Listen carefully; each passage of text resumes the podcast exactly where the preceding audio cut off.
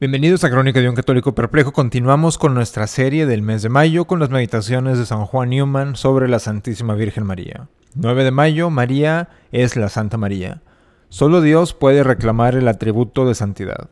Por eso decimos en el himno, tú solus santus, solo tú eres santo. Por santidad entendemos la ausencia de todo lo que mancilla, atenúa y degrada una naturaleza racional, todo lo que es más opuesto y contrario al pecado y la culpa.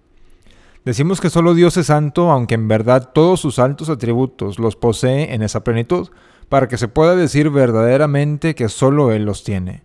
Así, en cuanto en la bondad nuestro Señor le dijo al joven, Nadie es bueno sino solo Dios.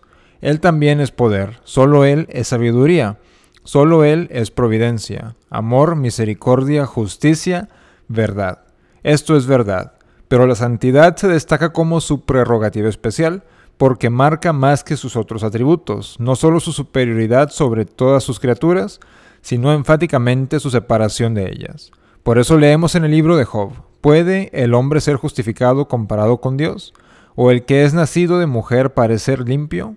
He aquí ni siquiera la luna brilla, y las estrellas no son puras. En su visión, he aquí entre sus santos ninguno es inmutable, y los cielos no son puros ante sus ojos. Esto debemos recibirlo y comprenderlo en primer lugar, pero en segundo lugar también sabemos que, en su misericordia, ha comunicado en diversas medidas sus grandes atributos a sus criaturas racionales, y en primer lugar como siendo más necesario la santidad. Así Adán, desde el momento de su creación, fue dotado más allá de su naturaleza de hombre con la gracia de Dios, para unirlo a Dios y santificarlo. Por tanto, la gracia se llama gracia santa, y como santo es el principio de conexión entre Dios y el hombre. Adán en el paraíso pudo haber tenido conocimiento, habilidad y muchas virtudes, pero estos dones no lo unieron a su Creador. Fue la santidad que lo unió, pues San Pablo dice, sin santidad nadie verá a Dios. Y así nuevamente, cuando el hombre cayó y perdió esta santa gracia, todavía tenía varios dones adheridos a él, podría ser en cierta medida verdadero, misericordioso, amoroso y justo, pero estas virtudes no lo, unieron, a Dios. Lo que necesitaba era santidad y por tanto el primer acto de la bondad de Dios para con nosotros en el Evangelio es sacarnos de nuestro estado impío por medio del sacramento del bautismo. Y por la gracia entonces que nos ha sido dada para reabrir las comunicaciones tan largo tiempo cerradas entre las almas y el cielo. Vemos entonces la fuerza del título de Nuestra Señora, cuando la llamamos Santa María, cuando Dios iba a preparar una madre humana para su Hijo, por eso comenzó dándole una concepción inmaculada.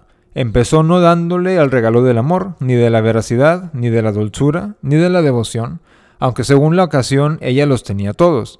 Pero él comenzó su gran obra antes de que ella naciera, antes de que pudiera pensar, hablar o actuar, haciéndola santa, y por lo tanto mientras estaba en la tierra, ciudadana del cielo. Tota pulcra es María, nada de la deformidad del pecado fue suya.